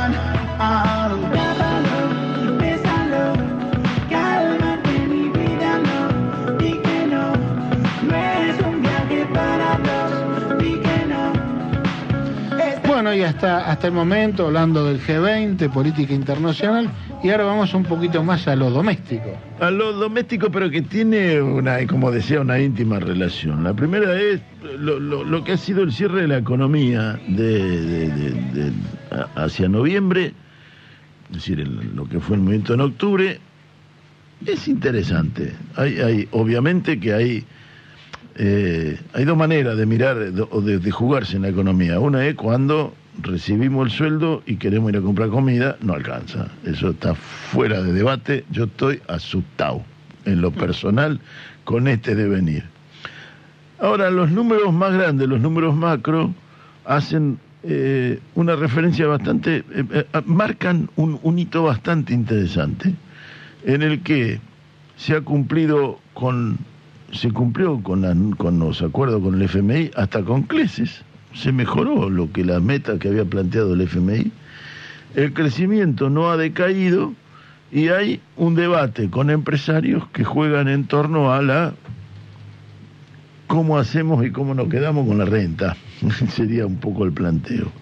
Y en ese qué hacemos y cómo jugamos con la renta, me parece que es lo que ocurrió eh, esta semana con el ministro de Economía, Sergio Massa, eh, reunido con los empresarios del Consejo del Comercio y la Producción, en el que la verdad que estuvo más duro de lo que uno podía prever, Sergio Massa, en este sentido, en este aspecto. Eh, porque algunos de ustedes actúan como cuervos, fue una de las frases textuales que les dijo, que a veces nosotros no nos animamos a decir con acá. y Sergio Massa se los dijo en la cara, en your face, señores empresarios. Y, eso marca cierto cambio de tendencia. Le estamos dando eh, y estamos buscando entre todos consensos para evolucionar, para crecer, intentando mantener a raya la inflación y tenderla a la baja, y algunos o varios de ustedes están jugando la chiquitita. Y les recordó que una devaluación, ustedes pierden también en la devaluación, que es lo que varios de ellos reclaman, es lo que ocurrió durante el gobierno de Macri. Sus empresas valen menos en dólares en una Muchísimo devaluación. menos. Muchísimo menos que uno de los problemas que, que tienen, bueno, varias empresas del mundo que lo miran. Decir, hay, hay, hay pésimos negocios a lo largo del mundo, se analizan en la bolsa y entonces te aparece que la Toyota perdió, que la Volkswagen no sé cuánto, porque la- lo- el valor accionario de sus de sus empresas cayó estrepitosamente. Pues, Mira, me voy a permitir hacer un, un paralelismo medio complicado, pero no importa. Sí, te- Recién fuera, fuera de aire charlábamos de la actitud de cierto sector del catolicismo respecto del Papa Francisco por su simpatía con el peronismo y con lo nacional y popular. Entonces decíamos que finalmente el antiperonismo es más fuerte que el catolicismo o que, o que lo religioso. Bueno, aquí en lo económico podemos decir que el antiperonismo es más fuerte que el sentido de rentabilidad. exacto. Y si un empresario tiene algo que es más fuerte del sentido de rentabilidad, me extraña. Está bien, pero el primer paso es exponer el tema, es exponerlo, es exponer esa contradicción, que es lo que ha hecho Massa en este, Eh, Lo, lo en este caso. Massa lo plantea en este esquema. Massa tiene previsto viajar a, a- a- a Washington en estos días justamente para avanzar en el cierre de acuerdos con el Fondo Monetario. Lo que Alberto se trae del G20 es eh, el compromiso de modificar el esquema de las sobretasas a los países en- que- que- deudores, eh, porque este es muy loco. El fomento se lo hacen, pero en realidad se parece al sistema. Es decir, acá lo- lo- hoy, Le cobran más intereses al que más caído al, está. al que más difícil, el que más necesita, tiene que pagar más caro el dinero. El que no lo necesita, se lo regalan. Siendo que el país es parte de, eh, eh, es cuota parte de ese Eh, fondo pero monetario. efectivamente. Entonces, es decir, pero ahí. es, es siempre dentro de la lógica capitalista.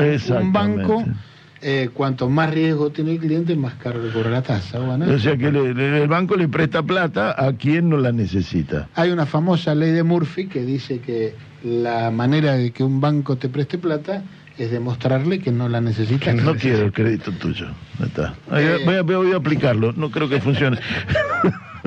no necesito tu crédito. No me quiero comprar un auto. este, pero este mecanismo es y, y allí es lo que donde se está jugando esto y es una partida que se está jugando. A mí me gusta donde se está jugando y cómo se está jugando, porque podrá discutirse para atrás que si se demoró, que si fue muy rápido, que si el acuerdo con el Fondo Monetario tendría que haber sido A, B o Z, de que si no tendría que haber sido... eh, Ya está, es, es esto, esta es la realidad. Eh, discutir el modo y el mecanismo del compromiso que se hace con el fondo es uno. Que, que, que lo historiador lo hará. La política no puede hacerlo porque la política tiene que pararse sobre la realidad de la que está parada. Y la realidad que está parada es que tenés este compromiso con el fondo. Y ahí está interesante también porque el compromiso con el fondo, el fondo preveía una tasa, un crecimiento de la Argentina y la Argentina superó la el crecimiento que preveía el fondo. Y esto el fondo lo ve como un problema, porque si creces tanto requerís de dólares.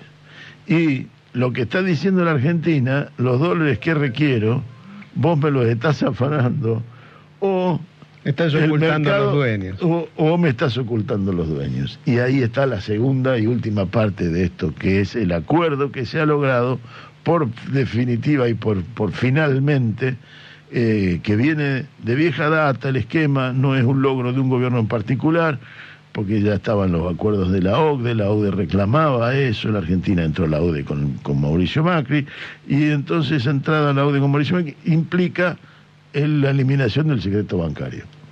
Y esta eliminación del secreto bancario, por una vez y para siempre vamos a terminar con esto de que Garré tenía una cuenta, de que mm, salieron los fondos buitre a buscar, No, pero al revés. a buscar Sí. cuentas de... Salgamos de- a cobrarle Y luego eso. legalmente. Yo, si, si me permiten, no tengo demasiada esperanza de que eso vaya a resultar en algo, porque uno conoce a los banqueros a nivel internacional, tienen una lógica.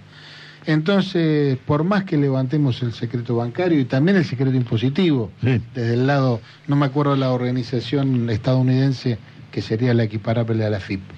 Eh, yo no, que por la naturaleza de, de la gente que compone esas organizaciones. es ese- es Hay gente- en todo caso dirán que le encontraron a Juan Reginato eh, una cuenta con Sí. 1.500 dólares en Delaware. Te lo Pero juro que no. No, a vos te lo tomamos por declaración jurada. ya está. 1.500 dólares. Pero digo, lo grande, grande, dudo.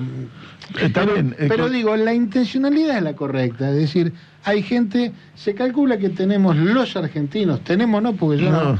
pero los argentinos tienen en el orden de los 400 mil millones de dólares. No el número que estoy diciendo, 400 mil millones de dólares. En, fuera del circuito legal, digamos, o están en el colchón, en caja de seguridad, en propiedades, en cuentas, en paraísos fiscales, 400 mil millones de dólares. Y yo digo, bueno, ¿qué hacemos con eso? Tenemos que hacer algo con eso. Sí, eh, eh, me, me, me, mm, tengo un viso de esperanza un poco más grande que el tuyo, porque creo que Estados Unidos, no tampoco es mucho más grande, ¿no? Pero sí creo que Estados Unidos, el tema de los paraísos fiscales y de las la- la- la- la- la- el, ocultamiento de, divisas eh, y el ocultamiento y la, la, la ilusión o la evasión fiscal los golpea también. Y entonces tenés una contradicción adentro del propio sistema. Los, ban- los banqueros juegan a esa evasión. Ahora, todos lo- lo- los, que, los que funcionan en la- el servicio de, de- de previsión, no se llama, de bueno, la, la- la FIP norteamericana, juegan en ese sentido. Porque hay una teoría que ellos elar- elarbolan y es que cuanto más dinero se tiene, se tiene que pagar menos impuestos. No sé por qué, la que justi- lo justifican, cada los candidatos lo plantean y lo plantean como un logro, bajé los impuestos, en Inglaterra iban a bajar los impuestos, iban a subir los subsidios. Marabo. Buenos días, señor. A ver cómo va a ser esto, mi señor economista.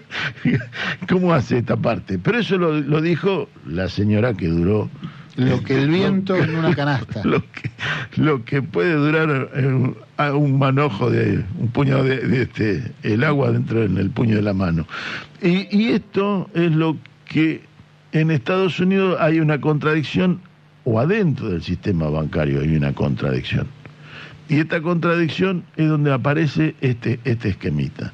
Los fondos buitres jugaron a buscar y encontrar las cuentas offshore de Cristina Kirchner y encontraron, salieron a pescar eso y volvieron con las cuentas offshore de Mauricio Macri. La filtración de los Panama Papers se origina en el Departamento de Estado o el de Defensa o de qué sé yo qué, o la CIA de Obama. Allí se origina esta filtración. No es que eh, el hackeo a Panamá lo hizo Snowden, no. El hackeo Panamá lo hace el Departamento de Estado. Y eso son indicadores. También esos indicadores son lo que salieron durante el gobierno de Obama a perseguir a los evasores, chorros, funcionarios corruptos de la FIFA, en el cual hay un argentino que está preso relativamente, no puede salir de Manhattan, tiene una tobillera, no puede salir de Manhattan. Dentro de todo, Alguien le está pagando. mejor que la- Milagro Sala está, ¿no? Sí, seguro. Alguien le está pagando la estadía en Manhattan. Porque no es él, ¿eh? Y alguien que se lo está pagando es aquel que lo tenía como empleado. Bueno, recordemos... Ahora, es- es- este esquema, y no es que con esto hago loas a, a la justicia norteamericana, al contrario, porque hay una, hay una invasión sobre los demás que, que no se, que, que- que se, se atreven a juzgar hechos que ocurrieron que no ocurrieron en el suelo norteamericano y se arrogan la justificación de eso. Ahora, allí hay una punta donde abierta esa ventana la contradicción empieza a surgir. El, el- el vendedor de armas, ¿dónde tiene la cuenta? Porque Claro. si bien la FIFA coimeó y entonces pasó por Estados Unidos, y allí es donde está el delito que ellos dicen tener, pues el vendedor de armas cobró y la guita pasó por Estados Unidos y a ese no se lo persigue. Por eso es Entonces, un, una- es, es un, tentac- un pulpo de tentáculos tan largo que Claro. es, es imposible. Este. Pero uno, lo que en definitiva huele es que hay olor a podrido en muchos lugares. Además Eh, de Dinamarca. Vos además de Dinamarca, vos recién nombraste la FIFA, bueno, acuérdense Infantino, qué sé yo, y que esto me trae un, un deseo o una, una duda. Hoy, ¿irá el partido el que te Porque, bueno, hay, hay que tomar alguna medida para romper el hechizo, hay que hacer algo. Perdónenme una... Lo estamos. lo- lo- lo- que cada uno lo resuelva, por favor, en su casa. ¿eh? Exactamente. Que Pero- tome las medidas precautorias. Exactamente, Sí. cruz de sal, ese tipo de cosas. sí. Pero mejor que no vaya, mejor que no vaya. Este, hoy vamos a hoy vamos a hacer un una un, un exceso de gasto de quiricochos, ¿sí? Se termina el ajo en médanos, ¿sí? Nunca, Así nunca, que está- nunca fue así. Todo esto hay que tirarlo arriba de la mesa, ¿sí? Bueno, señores, nos vamos con a un cortecito musical con una otra efemérides. Y es que el 26 de noviembre se cumplió el año del accidente donde murió el varón del tango, Julio Sosa. El cantante de la Boca. Tal cual. Así que lo vamos, lo ¿Qué vamos a escuchar eh, con el tango ¿Qué me van a hablar de amor?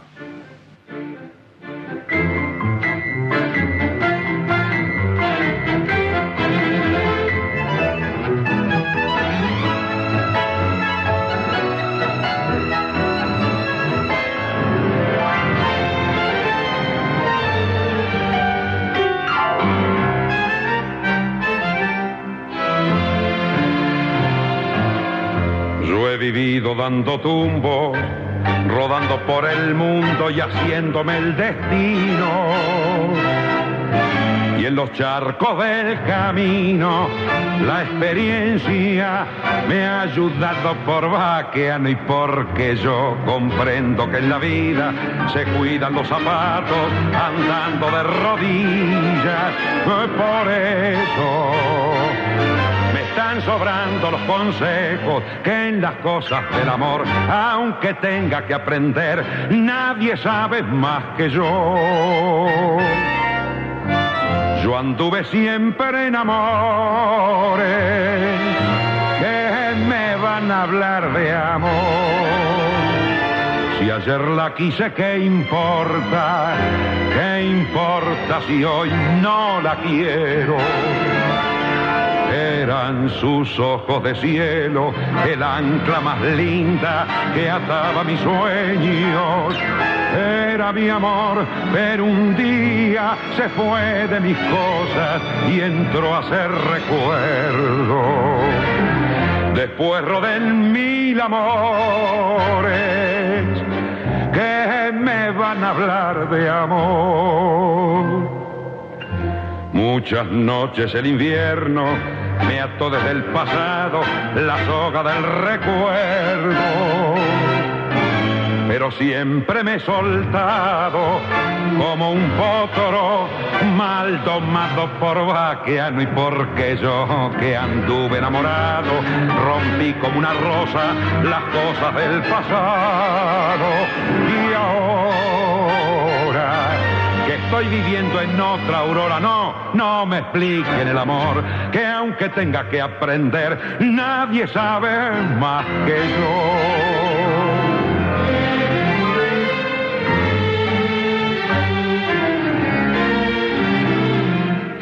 Yo, yo anduve siempre en amores. ¿Qué me van a hablar de amor? Si ayer la quise, si ayer la quise, ¿qué importa? ¿Qué importa si hoy no la quiero? Eran sus ojos de cielo, el ancla más linda que ataba mi sueño. ¿Qué me van a hablar de amor? Tal ¿Qué me va a decir? cual. Yo le, le quería contar, porque antes sí se menciona, antes del tema, a, a Quiricocho, y la, la historia eh, viene a cuento porque eh, el, el- el inventor de esto es nada más que y nada menos que Carlos Salvador Vilardo en Estudiantes de La Plata. Lo hago muy breve. Resulta que eh, habían detectado que en todas las prácticas donde asistía un hincha caracterizado de Estudiantes de La Plata, quien apodaban Quiricocho, alguno del equipo se lesionaba. Con lo cual, esto llegó a oídos del doctor Carlos Salvador Vilardo, quien, como todos sabemos, era muy afecto a una serie de rituales y creencias muy particulares, y él determinó, mientras muchos le proponían excluir a Quiricocho de- directamente de las, de las prácticas del equipo de estudiantes de La Plata, él dijo no. Le asignó una tarea especial. Quiricocho era el encargado de recibir a las delegaciones visitantes cada vez que estudiantes de La Plata jugaba de local. Eso hizo que Estudiantes de La Plata de local solamente perdiera un partido el día que Quiricocho se enfermó y no pudo estar. De ayer más, todos los hinchas de estudiantes y muchos más recurren a su nombre cuando se ven en situaciones difíciles. De ahí lo de Quiricocho. De allí tiene que ser muy puntual y no invocarse en vano, ¿eh? por favor. No, no, no, se por gasta. supuesto. Esta es Pero la creencia. Yo creo que, es la, muy la- simpática. la presencia del otro Tocoto Hay que contrarrestarlo. y Sí, sí, amerita, que sí. amerita contramedidas eh, preventivas. sí, sí. Contramedidas. Que, que los pellizcos los no, submarinos. que, no- que los pellizcos no lleguen a la hemorragia, por favor. Medidas Bueno, disuasorias, dice. ¿qué va a ser? Bien, hoy a la mañana leía un Twitter del doctor Daniel Germanos respecto a, a la declaración de inconstitucional, no de inconstitucionalidad, perdón, a la... mm, ¿Cómo, ¿Cómo se expresa esto? Esto Cuando es- la Cámara rechaza... Y llegó a casación, a casación llega la apelación para el- elevar a juicio, Exacto. eh, elevar a juicio oral la causa contra eh, un dirigente de, de, de- de- de- un ex dirigente independiente que acompaña en esa denuncia a Hugo y Pablo Moyano.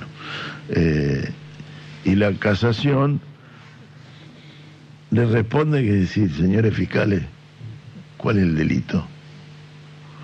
Eh, y, le despedaza el- el argumento. No pueden elevar a juicio algo que no es delito, cuando además aplicaron una ley que en provincia de Buenos Aires no existe.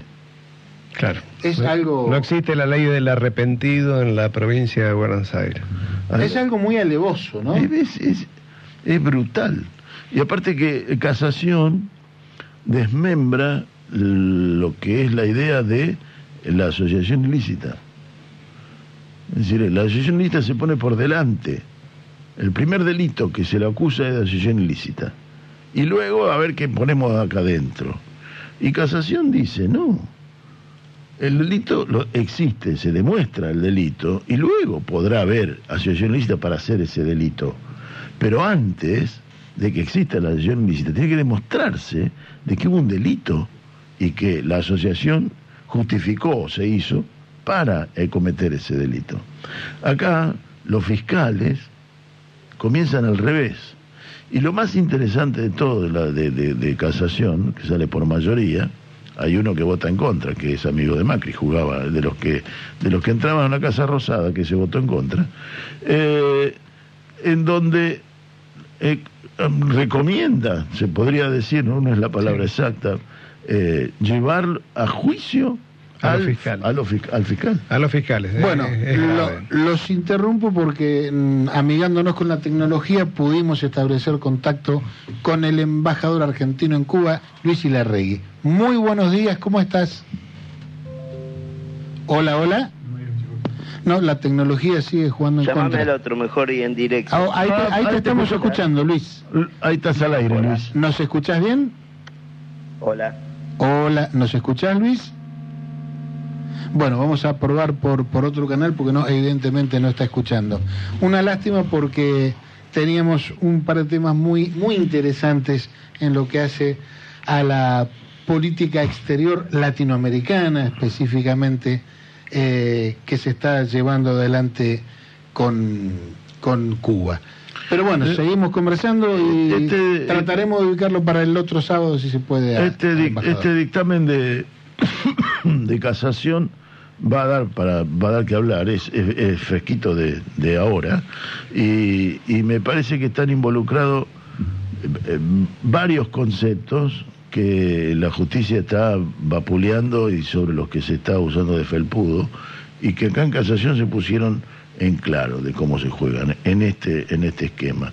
Esa casación es la misma casación que tiene pendiente el tratamiento de la de, de- de- de la condena a, a los trabajadores, a los, a los, a los- A los dirigentes de la- dirigentes locales de la de UOCRA, de la UOCRA local.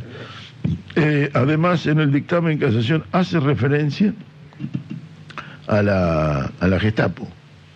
La Gestapo. Exacto. La Gestapo María sindical de Digo, Vidal. Vale, vale recordarlo todo esto, ¿no es cierto? Siguen estando presos en la unidad penal 4 dos dirigentes sindicales de la UOCRA por el solo hecho de haber ejercido su rol de dirigentes sindicales, por haber reemplazado la legislación laboral por el Código Penal. Para eso se valieron de fiscales como estos, se valieron de fiscales como el fiscal general de Bahía Blanca, Juan Pablo Fernández, que actuó de oficio, rara, es, es raro, ¿no es cierto? Se valieron de denuncias anónimas, luego, cuando tuvieron toda la cobertura, recién allí aparecen este, los supuestos testimonios. Digo, sigue habiendo dos personas presas desde hace varios años. Eh, esto nos tiene que molestar, nos tiene que conmover, independientemente de nuestra coincidencia o disidencia con los planteos que puedan tener los compañeros que están allí. Y porque si me permitís, Juan, son o han sido víctimas de una maniobra que finalmente vimos por televisión. Ya, la vimos, ya hoy nadie puede hacerse el distraído, porque yo le, bueno, le puedo conceder a una persona cualquiera el derecho a desconfiar, a decir, bueno, por ahí están presos, porque No, pero lo vimos- pero lo- esto lo vimos por televisión, entonces ya Sí. nadie puede hacerse el distraído y me parece inaceptable que haya gente detenida, que haya gente presa, porque mientras nosotros estamos aquí hablando, eh, Guillermo Molina, por ejemplo, está preso, está dentro de una celda. Es inaceptable en, en- democracia. Tal cual. Pero digo, eh, esto vale recordarlo. Es la, la, eh, entonces gobernadora Vidal viniendo a pedir que encarcelen a los dirigentes sindicales de la UOCRA. Esto es romper cualquier parecido con una república. Y acá sucedió, vino la gobernadora, en ese entonces además había otro gremio, ¿no? Es decir, el problema en Bahía Blanca era la UOCRA y petroquímicos, así era. y avanzaron sobre la UOCRA. Eh, digo, eh, no, no, no hay que perderlos de vista, no hay que perder de vista que fue el actual intendente, que fue su, su no sé cómo llamarlo, a Santiago Nardelli, a veces me cuesta, eh, quienes empujaron a que estén encarcelados los dirigentes de la UOCRA. ¿sí? Eh, cuando esto debía resolverse en otro ámbito, debía resolverse en el ámbito laboral. Así que bueno, seguimos recordando, seguimos planteando, seguimos empujando. No podemos hacer menos que eso después de haber tenido ejemplos como los de Eve o los de tantos otros. Aquí en Bahía Blanca podremos hacer nuestro, ¿se acuerdan cuando fue el asesinato de José Luis Cabezas? No se olviden de Cabezas. Bueno, aquí es, no se olviden de la Bócara, no se olviden que hay gente presa, y- injustamente presa. y- Y, y- y que los que lo llevaron siguen caminando por la calle. ¿eh? Este, y aquí está, de alguna manera, el- el- la, la- la- la podredumbre del sistema judicial, de- de- de- de- del Poder Judicial, está llegando a ribetes eh, descabellados. Eh, y, y- y está, es como una herida abierta que está, que, que está eh, supurando lo, lo que estamos Digo- viendo. Lo estamos viendo en lo que es el, el tratamiento del atentado a la vicepresidenta, lo estamos viendo en lo que es el tratamiento de ocultamiento a la vinculación de ese atentado con parte de la dirigencia de Cambiemos, lo estamos viendo en el mecanismo por el cual eh, se está ocultando la persecución a los a los familiares de, de- de- de la tripulación del ARA San Juan, lo, lo, lo hablábamos la semana Está- pasada, sí. es decir, ahí hay un, hay un, un nivel de, de, de- de- de salir afuera y de verlo que el que... Su que- pura que- pus. que el que el solamente no lo ve el que no quiere verlo. Es decir, acá está fuera Pero- del debate. Esto que dice Casación, la verdad que es muy bueno eh, y es muy, muy interesante. Lo vamos a ver en los diarios mañana o ya estarán en- apareciendo hoy en, en- en la parte electrónica. Eh, pero el dictamen de Casación es muy esclarecedor. Es muy, y sobre todo, sobre todo, yo subrayo el tema de la eh, eh, de la mm, Eh, seguimos. sí, la, la- la- la que veo veo esto no es decir lo de la definición de la asociación ilícita como lo está planteando casación es tirar por tierra no ya esta barbaridad que, acá se, vio o la persecución a Moyano sino las barbaridades que han hecho con las autoridades máximas del gobierno del ex- del anterior gobierno nacional Bueno, señores, nos hemos quedado sin tiempo, se termina el programa, empieza el partido. Eh, hoy, 26 de noviembre, recordemos que es el Día del Humorista, porque recordamos a Roberto Fontana Rosa. Nos vamos hasta el sábado que viene. Hoy también, o hace poquitos días, fue el Día del Vino. Ábranse un vino, vean el partido y se hinchen por Argentina. Hasta el sábado que viene,